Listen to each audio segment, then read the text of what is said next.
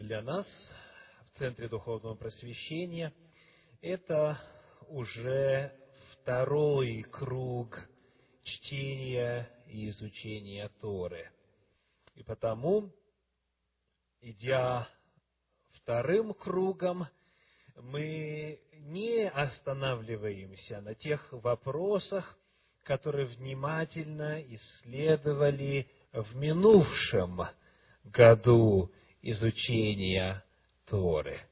Сегодня я приглашаю остановить внимание вас на 34 главе книги «Бытие». Книга «Бытие», 34 глава. Прочитаем в начале стих номер один. Книга «Бытие», 34 глава, первый. Дина, дочь Лии, которую она родила Якову, вышла посмотреть на дочерей земли той. Так начинается довольно трагичное повествование в Торе, которое привело к страшному кровопролитию, которое перед этим вмещало на своих кровавых страницах повествование об изнасиловании, о лукавстве, об обмане и так далее. Дина, дочь Лии, которую она родила Иакову, вышла посмотреть на дочерей земли той. Итак, давайте вначале посмотрим на родственные отношения ключевых действующих лиц в этой главе. Почему Тора подчеркивает, что Дина – это дочь Лии? Кем еще она могла быть? Помимо дочери Иакова. Она могла быть дочерью Рахили, она могла быть дочерью Зелфы или Валы, служанок, жен патриарха и одновременно его наложниц. То есть четыре женщины, которые плодоносили в доме патриарха, могли быть матерью Дины. Но Тора упоминает, что Дина родилась именно у Лии. И вот почему. Давайте посмотрим, что сказано в 25 стихе. 25 стих 34 главы. На третий день, когда они были в болезни, два сына Иакова, Симеон и Левий, братья Динины. Но ведь они все были братьями Дины, все одиннадцать на тот момент, потому что Виньямин еще не был рожден, он рождается позже в нашей недельной главе Торы. Почему указывается в начале главы, что Дин – это дочь Лии, а потом, что Симеон и Левий – это братья Дины? Давайте посмотрим для ответа на этот вопрос на 29 главу книги «Бытие». Бытие, 29 глава, стихи с 32 по 34. Бытие, 29 глава, стихи с 32 по 34. Лия зачала и родила сына, и нарекла ему имя Рувима. Потому что, сказала она, Господь презрел на бедствие мое, ибо теперь будет любить меня муж мой, и зачала опять, и родила сына, и сказала, Господь услышал, что я нелюбима, и дал мне и сего, и нарекла ему имя Симеон. И зачала еще, и родила, и сказала, теперь-то прилепится ко мне муж мой, ибо я родила ему трех сынов, от всего наречено ему имя Левий. Итак, давайте вспомним, а, кто от кого родился в семье, в семье Иакова. Итак, мы увидели, что от Лии родился, во-первых, Рувим, затем Симеон, затем Левий, и был еще один сын Иуда. То есть четыре сына рождается от Лии. Дальше. Всего было двенадцать сыновей, да? Двое рождается от Рахили, то есть Иосиф и Вениамин. Внимательное исследование взаимоотношений этих детей от разных матерей показывает, что между ними отсутствовало единство. Всегда была разница, которая определялась как отношением отца к детям, так и, соответственно, отношением матерей к детям, потому что матери занимали в семье патриарха разный статус. Даже вот здесь, в нашей недельной главе Торы, когда описывается, каким образом Иаков распределил детей и жен своих при встрече Исава, упоминается следующий интересный факт. Бытие 33 глава, стихи 1 и 2. Бытие 33 глава, стихи 1 и 2. «И взглянул Иаков, и увидел, и вот идет Исав, и с ним четыреста человек и поставил, да, и разделил детей Лии, Рахили и двух служанок. И поставил служанок и детей их впереди, Лию и детей ее за ними, а Рахиль и Иосифа позади. Вот такая, к сожалению, была семья у патриарха. То есть, больше всего любил он Рахиль, и, соответственно, детей от нее, затем Лию детей от нее, ну и уже в третью очередь всех остальных. Потому вот эти двенадцать патриархов, которые произошли от патриарха Иакова, они были в разной степени любимы. И именно Симеон и Левий вступились за Дину, потому что они были с нею единоутробными, а они от одной матери родились они все родились от Лии. Потому они и вступаются, потому именно их это задело в первую очередь. Итак, мы с вами обратили внимание на то, что Тора подчеркивает, что Дина – дочь Лии, а Симеон и Левий – братья Дины. Они происходят от одной матери, и это объясняет причину, по которой именно они решили за нее вступиться. Теперь давайте посмотрим, что же она делает. 34 глава, 1 стих. Дина, дочь Ли, которую она родила Якову, вышла посмотреть на дочерей земли той. Есть ли что-нибудь э, неправильное в ее поступке? На первый взгляд, ничего неправильного, правильно? То есть, вроде бы это обычно естественное дело – причем не сказано, что вышла на мальчиков земли той посмотреть, а на дочерей земли той. Однако, когда мы читаем с вами это место Священного Писания в других переводах, то мы обнаруживаем некоторые интересные нюансы. Вот смотрите, что пишет NIV, New American Version, I mean, New International Version, новый международный перевод. Сказано, она went out to visit with the women of the land. Что значит visit? Она пошла к ним в гости. Она пошла у них побыть. Она пошла с ними повидаться. И вот этот термин уже означает не просто единократный или же случайный визит, этот термин означает уже что? Взаимоотношения. Сказано, она she went out to visit the women of the land. И вот что очень интересно пишет на эту тему классический иудейский комментарий Санчина. В происшедшем есть доля вины самой Дины, ибо для женщины предпочтительнее оставаться в доме, как это делала Сара. То есть, мудрецы рассуждают просто. Если бы не вышло, то ничего бы не случилось. Разумный подход? Конечно, разумный подход. Нет?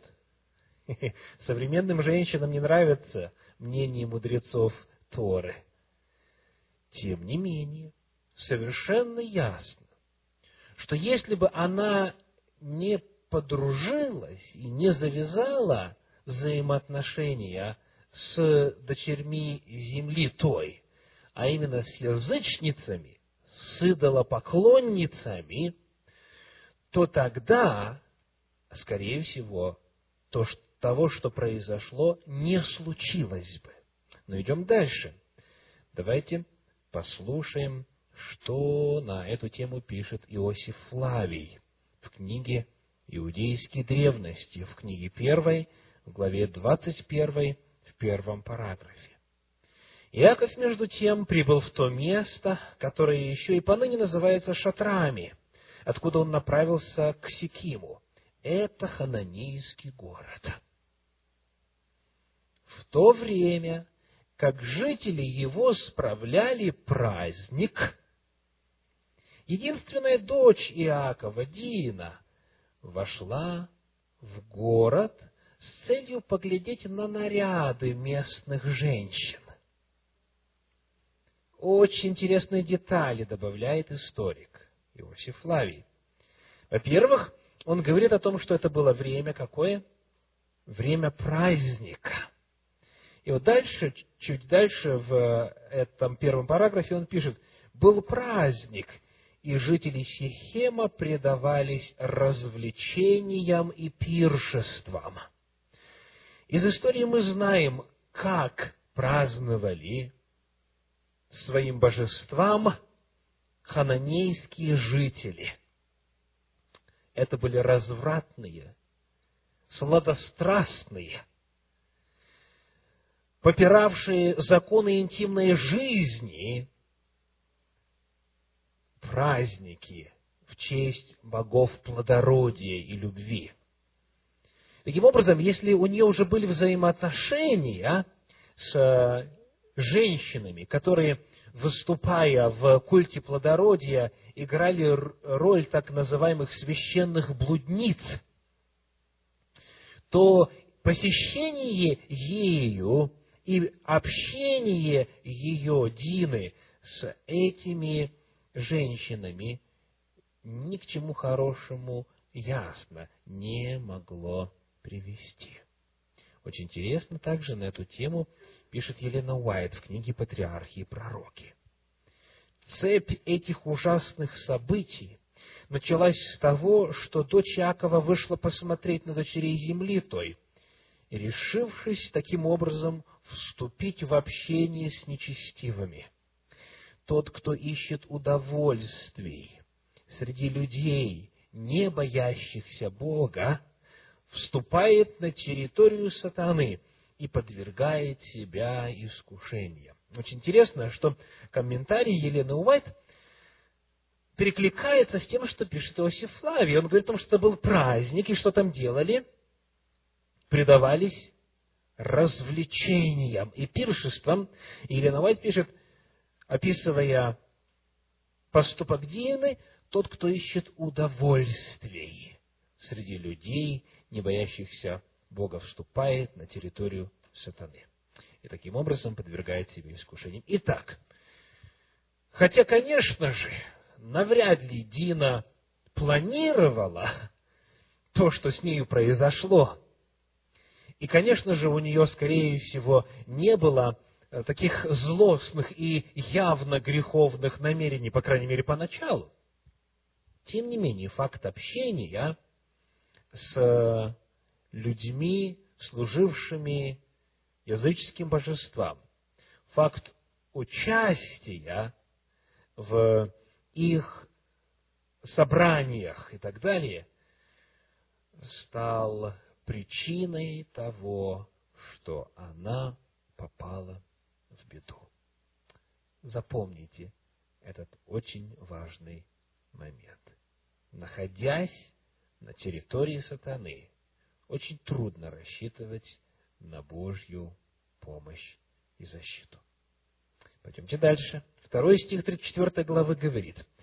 «И увидел ее Сихем, сын Емора Евиянина, князя земли той, и взял ее, и спал с нею, и сделал ей насилие». Обратили внимание, сколько действий он совершил по отношению к Дине? Взял ее, дальше, спал с нею и сделал ей насилие. Давайте рассмотрим каждое действие по отдельно. Что значит «взял ее»? В 26 стихе 34 главы сказано так, 26 стих. «И самого Емора и Сихема, сына его, убили мечом, и взяли Дину из дома Сихемова и вышли». Описываются братья Дины, Симеон и Левий, которые взяли Дину откуда? Из дома. Из дома Сихемова. Значит, что означает, что он ее взял? Так? Что значит взял ее? Значит, он ввел ее в дом свой, и она оставалась в доме ее, в его, и ее удалось вызволить из дома его только когда был убит Сихем и все мужчины. Потому что, значит, взял, похитил, взял в заложники, запер у себя. То есть, чрезвычайно важно видеть, что термин «взял» не означает взял замуж или женился, потому что как раз об этом-то и вся речь идет в этой главе. И именно вот этой женитьбы он и просил позже, чтобы уже как-то оформить случившиеся взаимоотношения. Речь идет о том, что он взял ее силой. И вот как об этом пишет Иосиф Флавий. Увидев ее, сын царя Еморова Сихем похитил ее и изнасиловал. Итак, обратите внимание, он держал ее у себя в доме. Когда он вел переговоры с отцом Дины и потом с братьями, то это не были переговоры двух мирно настроенных и находящихся в равной ситуации сторон.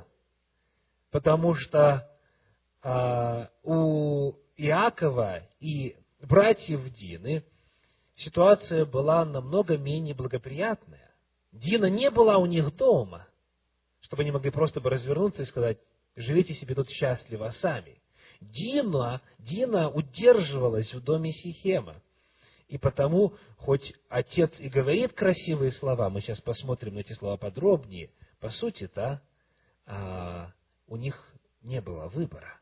Том смысле, что Дина уже была и содержалась в доме жениха потенциально в качестве заложницы. Итак, он взял ее. Что дальше сделал? Спал с нею. Что это означает? Вступил с ней в интимную близость. А потом сказано, и сделал ей насилие. А зачем это отдельно выделять, если уже сказано, что взял, уже интимная близость была, и потом, обратите, и. Вот что пишут мудрецы. Раши, известный комментатор Торы, говорит, лег с ней означает естественным путем.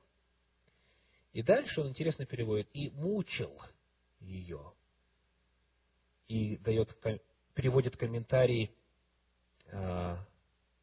из Берешет Раба, комментарий мудрецов, то есть противоестественно. Он говорит, он лег с нею естественным путем и мучил ее, то есть какие-то противоестественные формы сексуальных отношений описываются здесь. Итак, вот ситуация. Она попала в западню, которую, в общем-то, сама для себя устроила. оказавшись там, где не должна бы быть. Вот что происходит дальше. Книга Бытие, 34 глава, 3 стих говорит. «И прилепилась душа его к Дине, дочери Иакова, и он полюбил девицу и говорил по сердцу девицы». Ранее, когда я читал этот отрывок, то фраза «говорил по сердцу», следуя синодальному переводу, синодальному переводу, мною воспринималась, как а, у нее были ответные чувства. Потому что а, вот именно такая фраза «говорить по сердцу» сразу же ассоциируется у знакомого синодальным переводом э, Библии человека с фразой, например, «Давид был мужем по сердцу Бога», да? То есть, значит, что? Богу он нравился. Вот что оказывается. Оказывается, в подлиннике вместо фразы «говорил по сердцу», дословно сказано «говорил к сердцу». Не по сердцу, а к сердцу. То есть, что пытался сделать? Пытался понравиться ей. И вот очень интересно, как э, предлагает англоязычный перевод New American Bible. Сказано, he endeavored to win her affection. Он предпринимал усилия ей понравиться. То есть, иными словами, э, Библия, Тора в данном случае не говорит о взаимности. У нее не было выбора после того, как она попалась и стала заложницей. Но он, вступив с ней в интимную связь и а, продолжая находиться с ней вот в таких взаимоотношениях, он пытался как-то сделать так, чтобы ее к себе расположить. Он говорил к сердцу ее. Он пытался, пытался пробудить в ней ответные чувства. И так не указывается, что их чувства были взаимными. И вот, вроде бы все складывается нормально. Да? Так часто в современном мире бывает. Вначале интимная близость, потом что? Кажется, что любишь. Обратите внимание на последовательность. Взял ее, спал с нею, сделал ей насилие, прилепилась душа его к Дине, полюбил. И теперь можно и ее попытаться расположить к себе. В современном мире такой путь уже стал довольно распространенным и привычным. Но это не Божий путь. И сегодня мы посмотрим на то, как Тора описывает эту последовательность. Приглашаю вас прочесть дальше стихи с 4 по 7. «И сказал Сихем Емору, отцу своему, говоря, возьми мне эту девицу в жену. Иаков слышал, что сын Еморов обесчестил Дину, дочь его. Что сделал?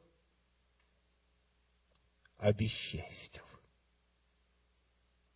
То есть Священное Писание, предлагая первую оценку происшедшего, говорит, это что?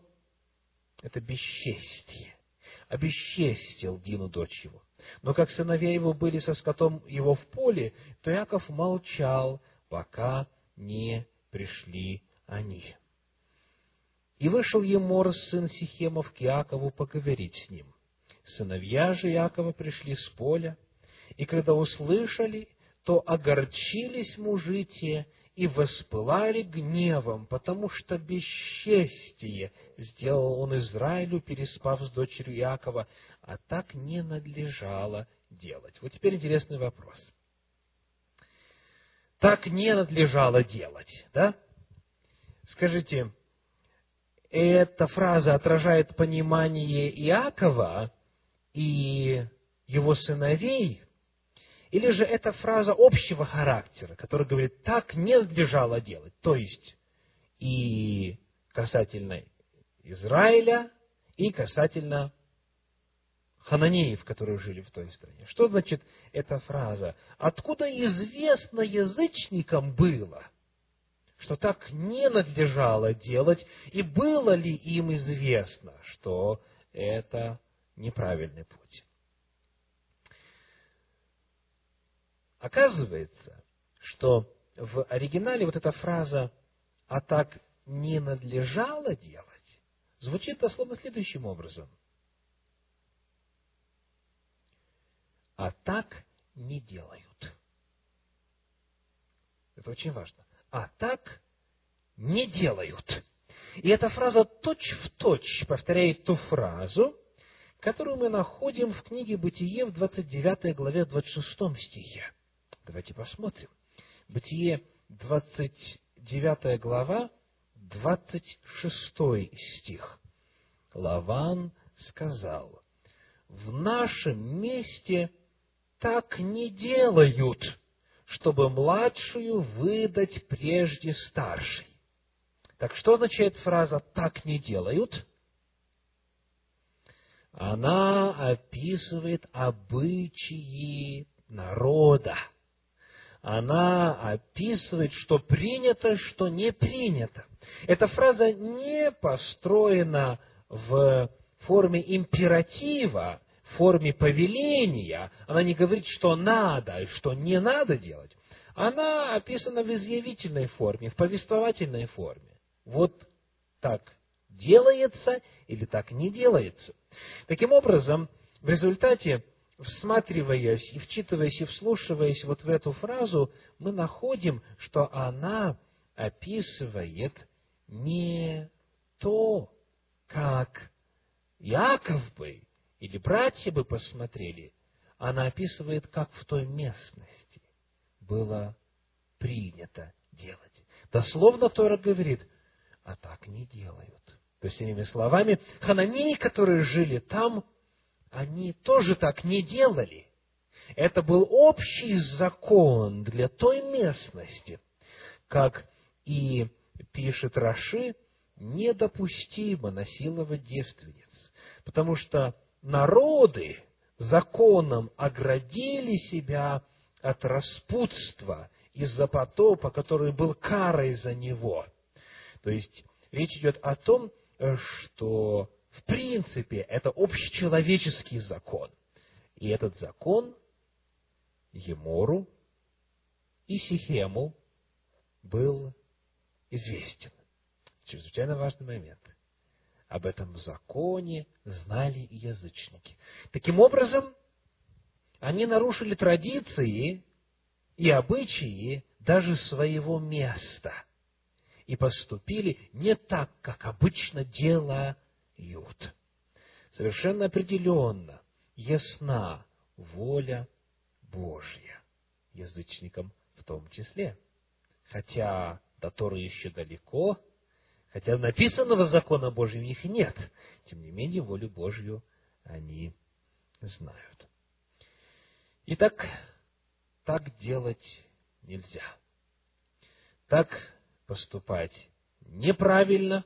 31 стих говорит, разве можно поступать с сестрою нашу, как с блудницею?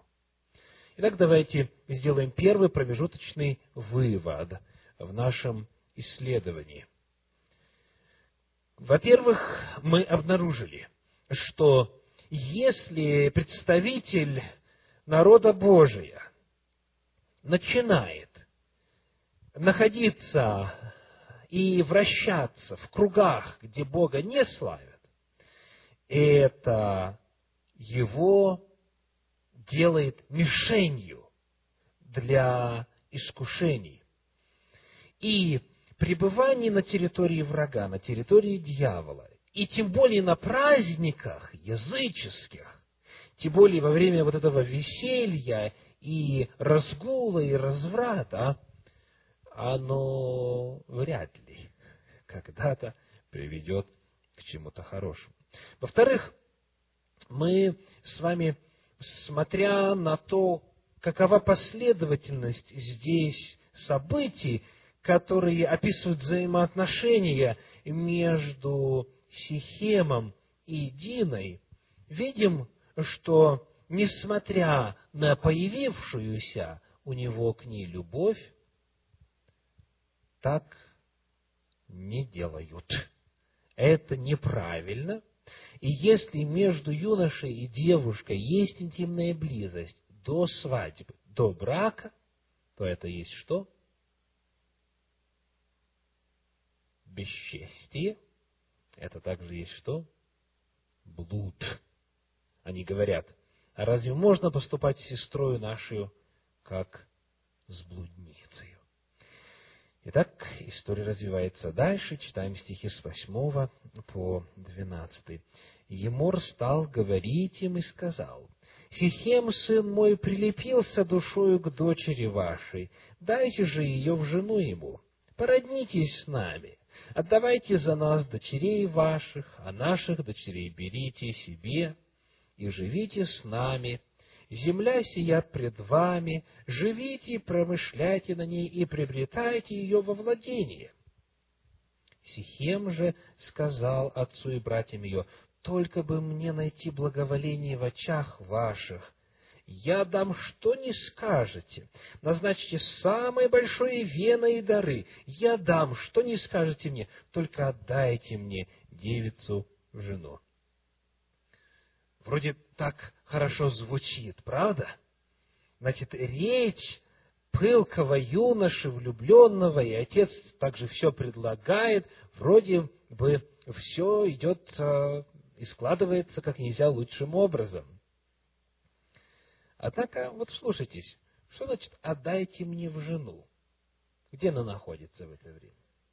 У него находится. То есть, потому эти сладкие слова, они немногого значат – это, в общем-то, есть лицемерие. Она, ее отдать невозможно, потому что она уже там. Но самое а, интересное открывается дальше. Мы видим, что Сихем вместе с Емором говорят так. «Земля сия перед вами». Так? Приобретаете ее во владении себе. То есть, иными словами, они говорят, вот то, что есть у нас – будет ваше. Будет ваше. Только давайте будем, значит, свободно выдавать дочерей друг друга своим сыновьям, и, в общем-то, это в ваших интересах. Однако, знаете, что происходит? Когда мы читаем, как этот же человек, Емор, отец Сихема, представляет дело своим соплеменникам, то говорит он им совершенно по-другому. Вот послушайте. 34 глава с 20 стиха. С 20 стиха.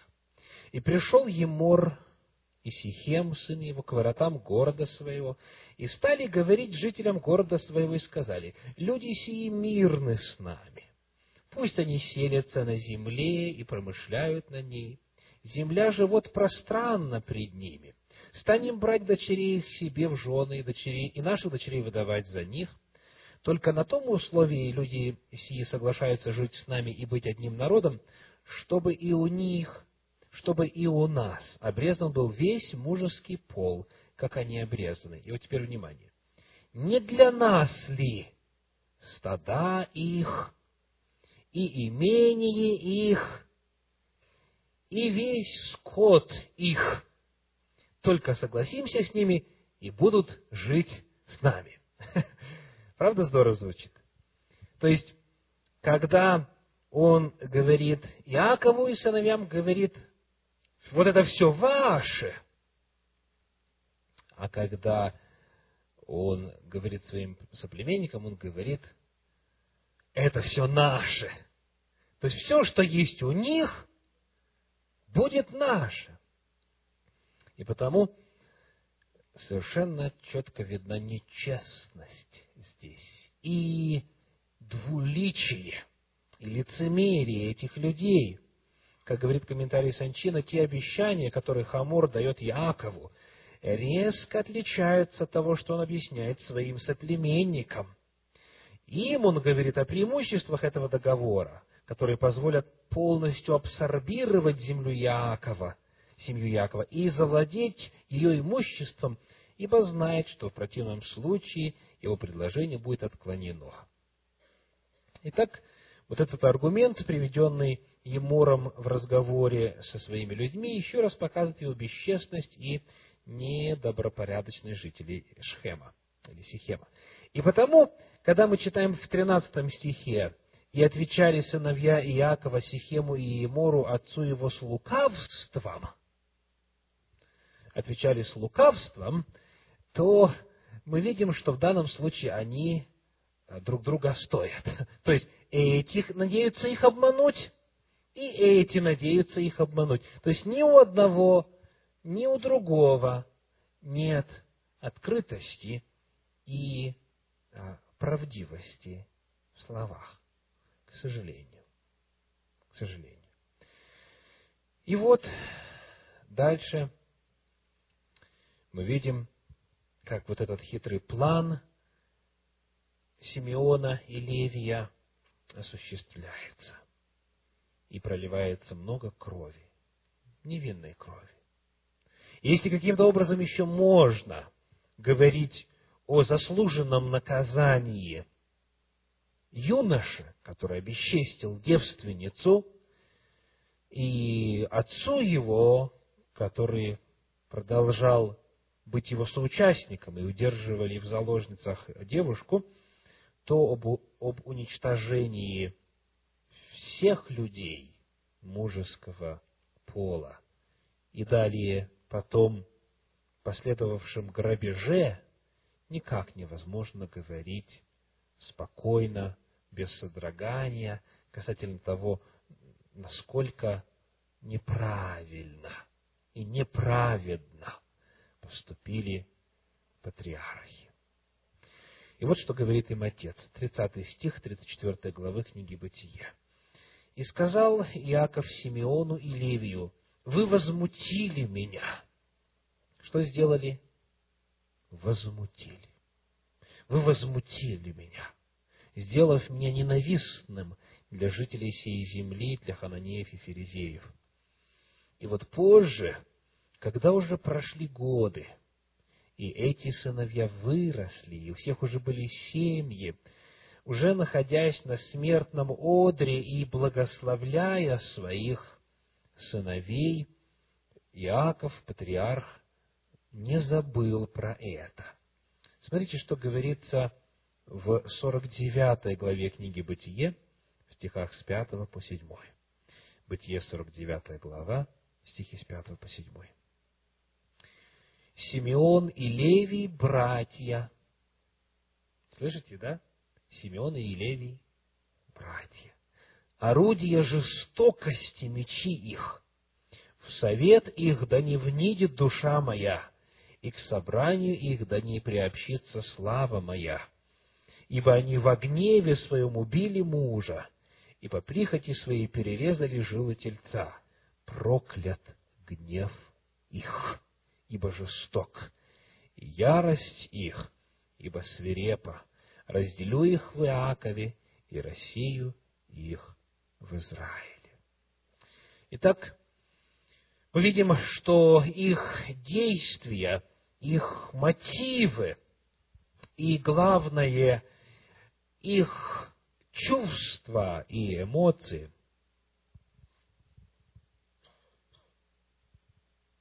получают здесь со стороны патриарха негативную оценку. Проклят гнев их, ибо жесток. Да не внедет душа моя в их совет. Итак, по прихоти своей сказано. По прихоти своей. То есть, иными словами, Священное Писание здесь устами патриарха, когда он, находясь под вдохновением Духа Божия, произносит пророчество. Священное Писание, передавая волю Всевышнего, крайне неодобрительно описывает поступок Левия и Симеона. И а, вот здесь нам важно обратить внимание на такую характеристику повествования Священного Писания. Далеко не всегда, и это, к сожалению, для некоторых, но далеко не всегда Священное Писание тут же дает оценку произошедшему событию. Далеко не всегда. Вот, например, мы находим, как патриарх Авраам говорит неправду. Упоминает ли Священное Писание, что это было неправильно? Нет, оценка не дана. Потом его сын Исаак вновь говорит неправду, точно так же, как делал его отец касательно своей жены. И вновь в Священном Писании оценка не дана. И вот и в этом случае, в 34 главе книги «Бытие», когда Иаков дает оценку действию Симеону и Леви, он говорит, вы возмутили меня, но вот дальше он приводит слова, которые просто показывают изменившуюся ситуацию, но не описывают природу этого действия в нравственном свете. Смотрите, что он говорит. 34 глава, 30 стих. «Вы возмутили меня, сделав меня ненавистным для жителей сей земли, для хананеев и ферезеев. У меня людей мало. Соберутся против меня, поразят меня, и истреблен буду я и дом мой». Видите, то есть в самой этой главе не сказано, что они плохо поступили. И вот нужно читать дальше, и дальше, и дальше, и уже в конце книги «Бытие» уже дана оценка. Но порой бывает так, что в повествовании Слова Божье случай описан, а оценка не дана. И не дана ни тут, ни через несколько глав, ни вообще где-либо. И потому очень важно, когда мы читаем такие отрывки, где какие-то библейские герои ведут себя неадекватно и неправильно, нам важно помнить, что это одна из характеристик повествования Слова Божьего. Библия не всегда тут же дает оценку. Потому нужно открыть те места, где Господь говорит «делай» или «не делай», вот это есть добро, вот это есть зло, и уже во свете этих принципов, этих заповедей, этих ясных утверждений оценивать поведение библейских героев. Потому что Библия ничего не прячет. Она правдиво рассказывает, что они делали. И то, что они делали, к сожалению, не всегда было достойно. Итак, мы с вами рассмотрели 34 главу книги «Бытие». И вот теперь вопрос. Как же до такого могло дойти? В семье патриарха, ведомого Богом человека, там, где Божью истину знали, где Всевышнему поклонялись. Как могло произойти так, что Дина подружилась с язычницами, что потом вот такое несчастье случилось, была опорочена, обесчещена, что потом двое братьев проявили жестокость и обман, и лукавство, и кровопролитие безвинных совершили и так далее. Как это могло произойти? Вот смотрите, что говорит 35 глава, 1 стих. Бытие 35.1. Бог сказал Иакову, встань, пойди в Вифиль и живи там, и устрой там жертвенник Богу, явившемуся тебе, когда ты бежал от лица Исава, брата твоего. Появляется вопрос, почему после вот таких вот бурных событий Бог говорит ему, иди в Вифиль, туда, где тебе явился Господь. Вот что оказывается. Вы помните, что там произошло на том месте? Что сделал Иаков, когда увидел в видении лестницу? Давайте посмотрим. Книга Бытие, 28 глава, стихи с 20 по 22. Бытие 28 глава, с 20 по 22. «И положил Иаков обед, и сказал, если Бог будет со мною, и сохранит меня в пути всем, в который я иду, и даст мне хлеб есть и одежду одеться, и я в мире возвращусь в дом отца моего, и будет Господь моим Богом, то этот камень, который я поставил памятником, будет Домом Божьим. И из всего, что ты, Боже, даруешь мне, я дам тебе десятую часть. Итак, Иаков дал обет, что если он благополучно вернется, то он что-то сделает для Господа. Во-первых, Дом Божий, сказано, этот памятник будет Домом Божьим. Во-вторых, я дам тебе десятую часть. Это обет.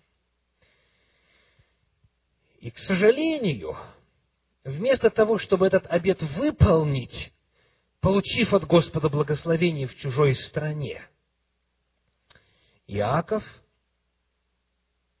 останавливается и начинает жить оседлый образ жизни, не выполнив своего обета. В сегодняшней недельной главе Торы мы читали, что он построил дом. Обратили внимание? Он построил дом. И для своих овец сделал что? Шалаши или шатры. Так?